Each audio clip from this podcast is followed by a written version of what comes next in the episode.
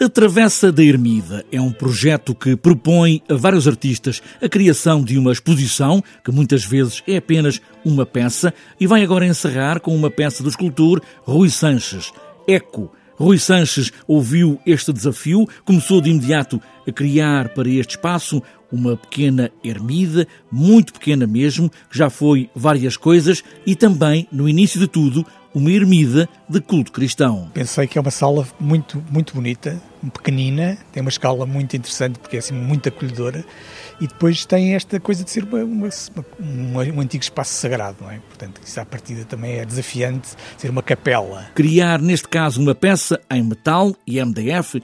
MDF é uma madeira que se fabrica com o desperdício e esta obra reproduz a própria capela e começa a ressoar com as antigas funções da ermida. E agora vamos espreitar a sua peça aqui dentro da ermida, aqui diante da sua peça.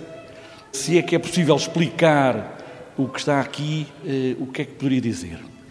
As pessoas veem uma, uma, um pequeno objeto que está no centro da capela, da capela que simultaneamente é uma espécie de, de, versão reduzida da capela, quase como se fosse um modelo da capela, e ao mesmo tempo remete-nos para sacrários, coisas, objetos que estamos habituados a encontrar dentro de uma igreja cristã.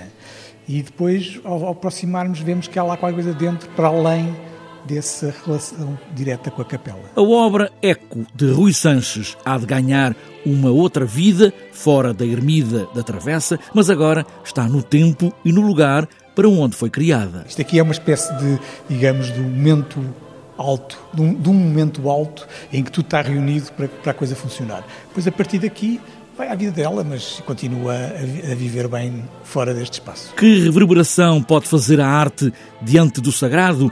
agora profano, mas que ainda ressoa ao culto, mas não seja a imagem que é recriada em eco tantas vezes, tantas vezes, tantas vezes, tantas vezes.